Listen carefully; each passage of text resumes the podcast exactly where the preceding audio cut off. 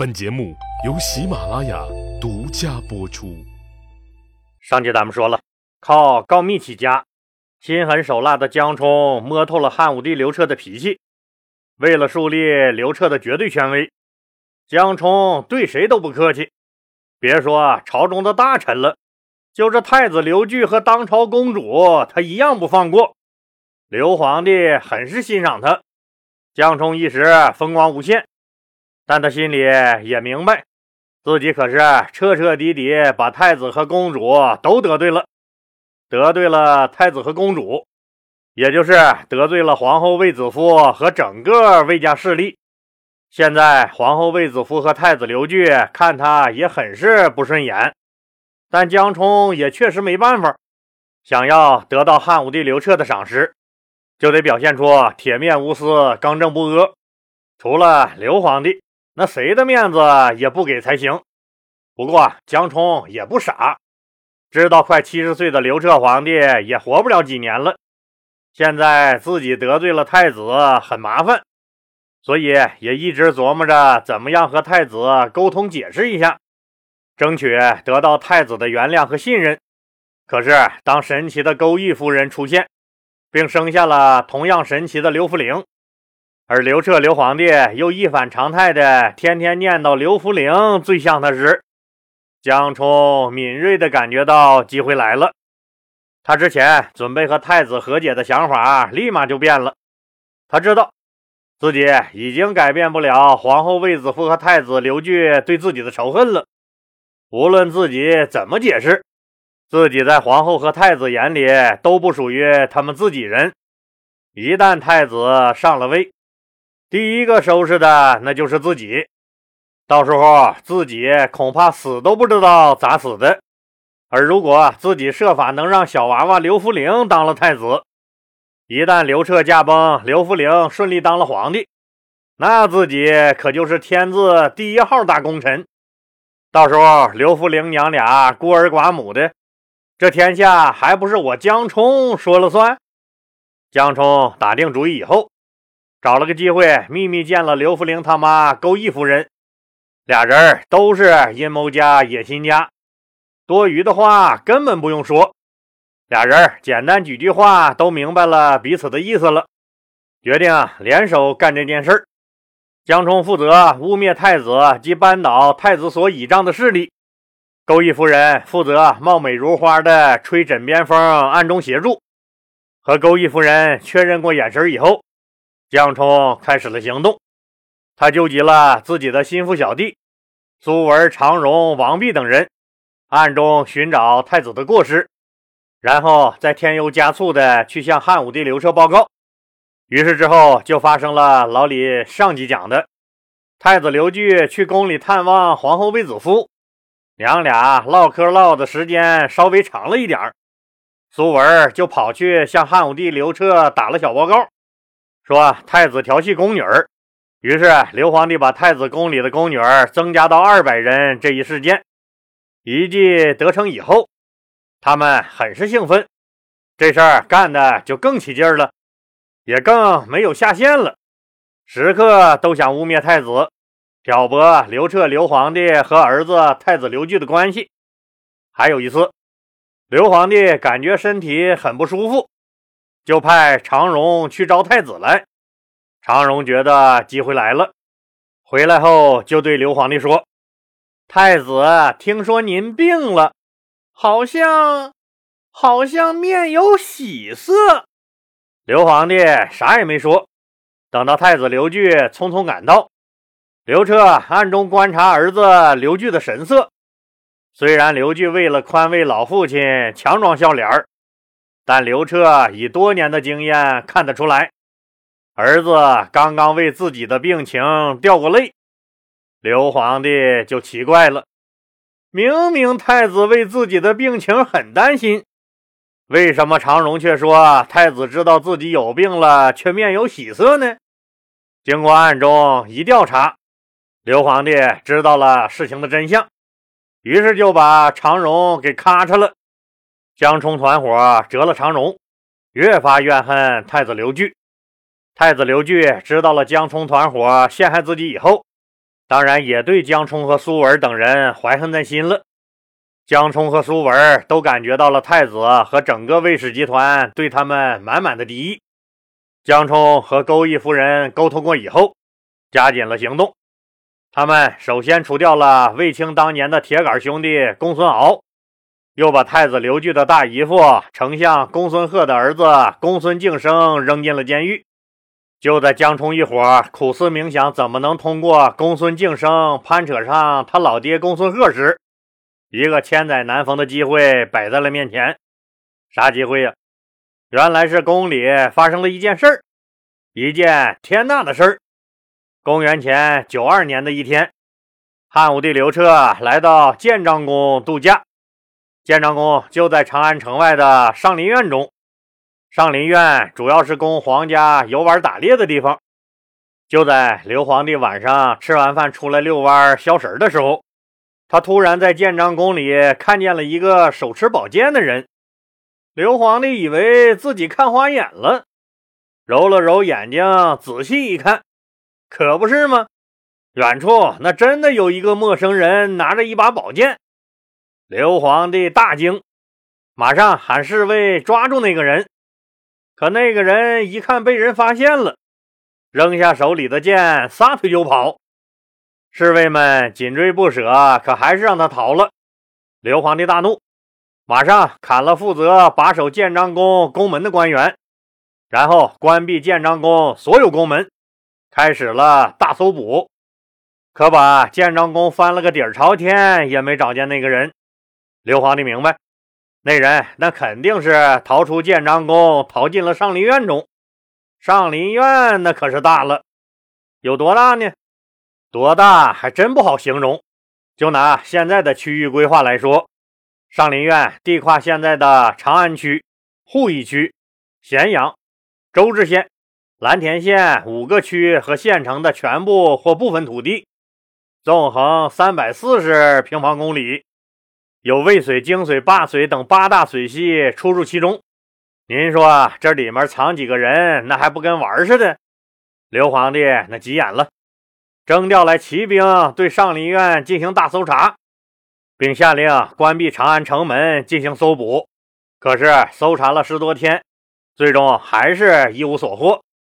这下子刘皇帝可睡不着觉了。防备森严的深宫中惊现持剑神秘男子，这明显是奔自己来的呀！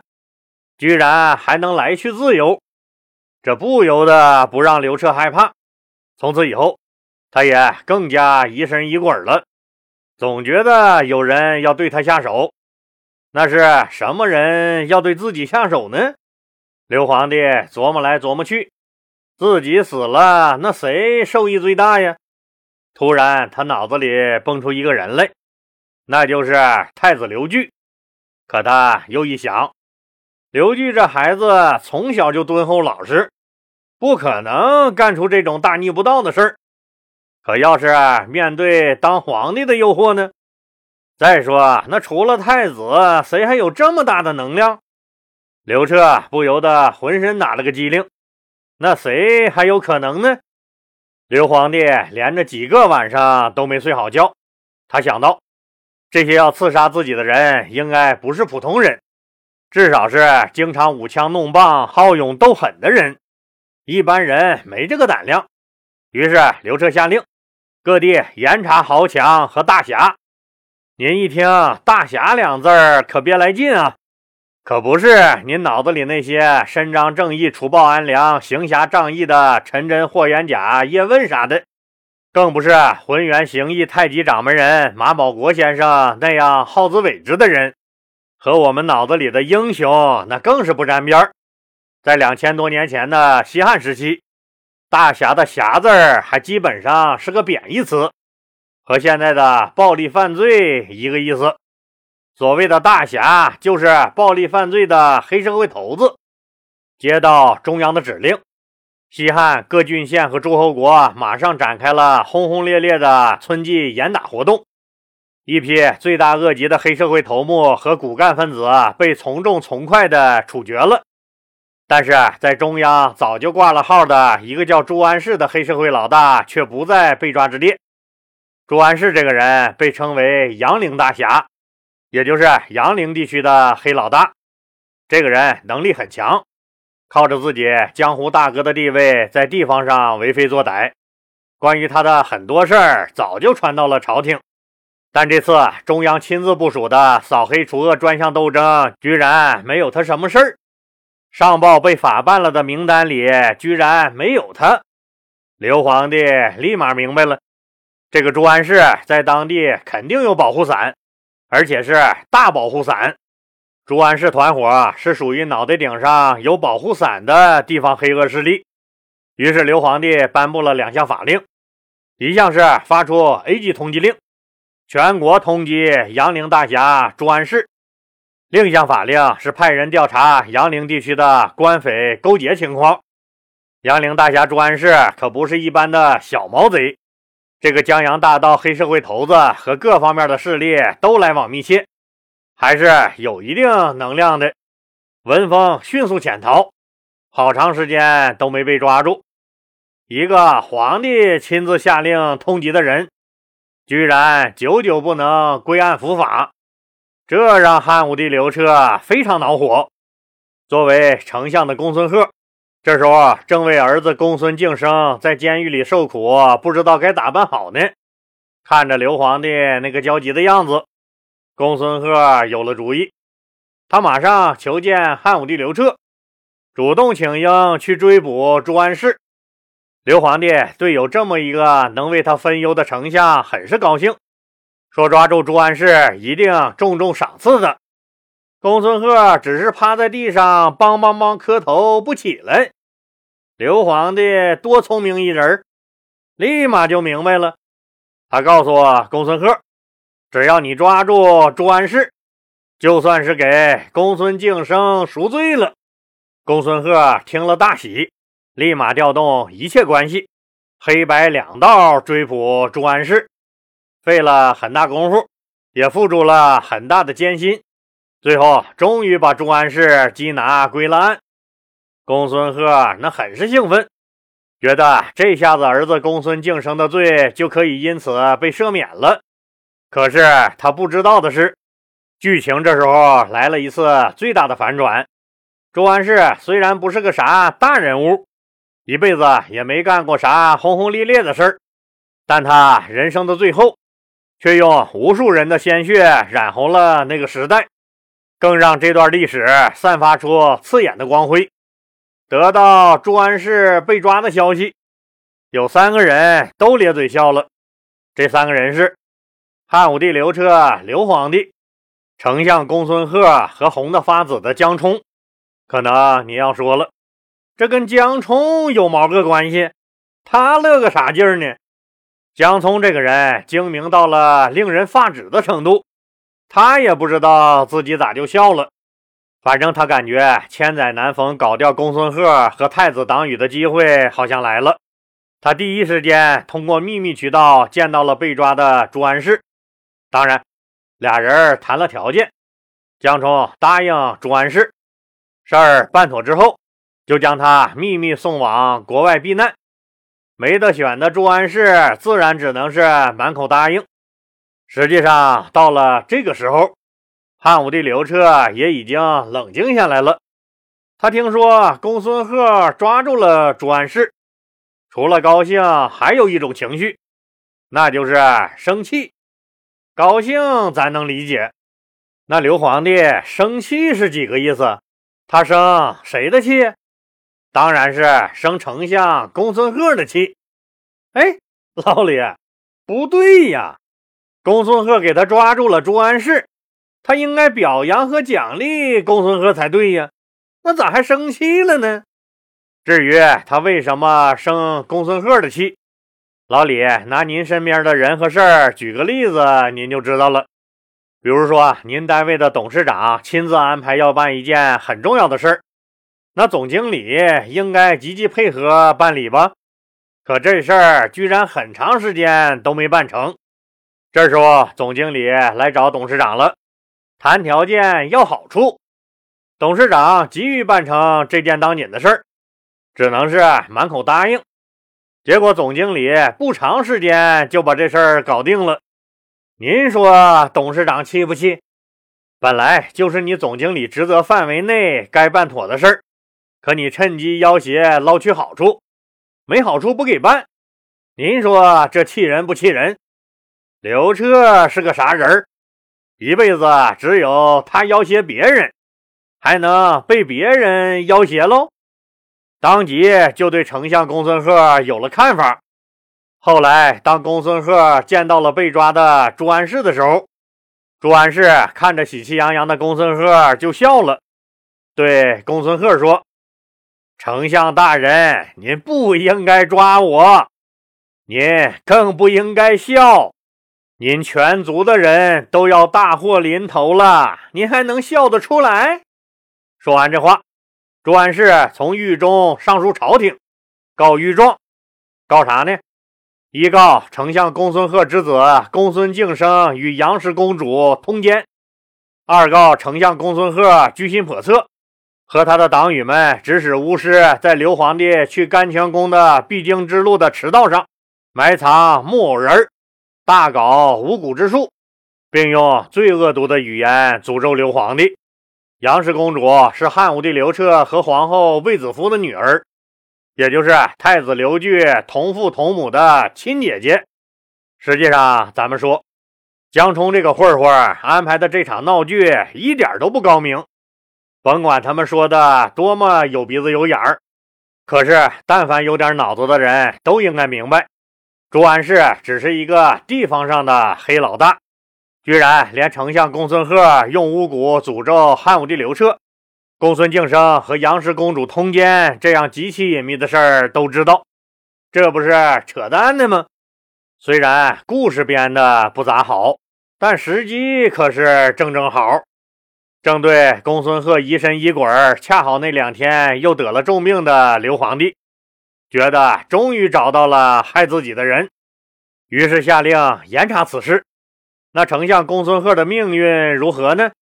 这事儿还牵扯到自己的女儿，那刘皇帝会怎么处理这件事儿呢？咱们呢下集接着说。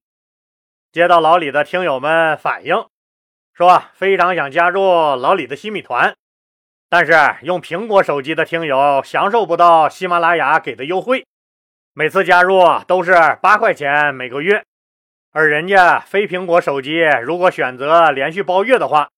首月只要四块钱，以后每个月也只要六块钱。针对这个情况，老李紧急联系了喜马拉雅平台，了解到苹果手机的政策就是这样，没有办法改变。针对这个问题，喜马拉雅给听友们专门设置了两种优惠券，一个是新人优惠券，老李的西米团在原价的基础上打八八折。另一种是给老听友的续费优惠券，就是在原价的基础上打八五折，这就让苹果手机的听友们加入西米团得到了差不多一样的优惠。当然了，这不仅仅是针对苹果手机的听友们的优惠啊，这是针对所有听友们的优惠，不管用什么类型的手机，也不管是新加入的还是续费的，都能得到优惠。现在的情况是。选择连续包月的听友们，那是最优惠、最省心。老李还是推荐您选择连续包月这个最优惠的价格。如果您不想连续包月，或者您是苹果手机不能连续包月，那就赶紧去领优惠券，享受优惠吧。价格比连续包月稍微高那么一点点儿。与此对应的是。喜马拉雅把老李的超前听节目时间调整为三天了，也就是说，加入西米团的听友可以享受免费收听所有付费节目以外，还能超前三天收听所有的节目。听友们赶紧领券加入吧，谢谢大家了。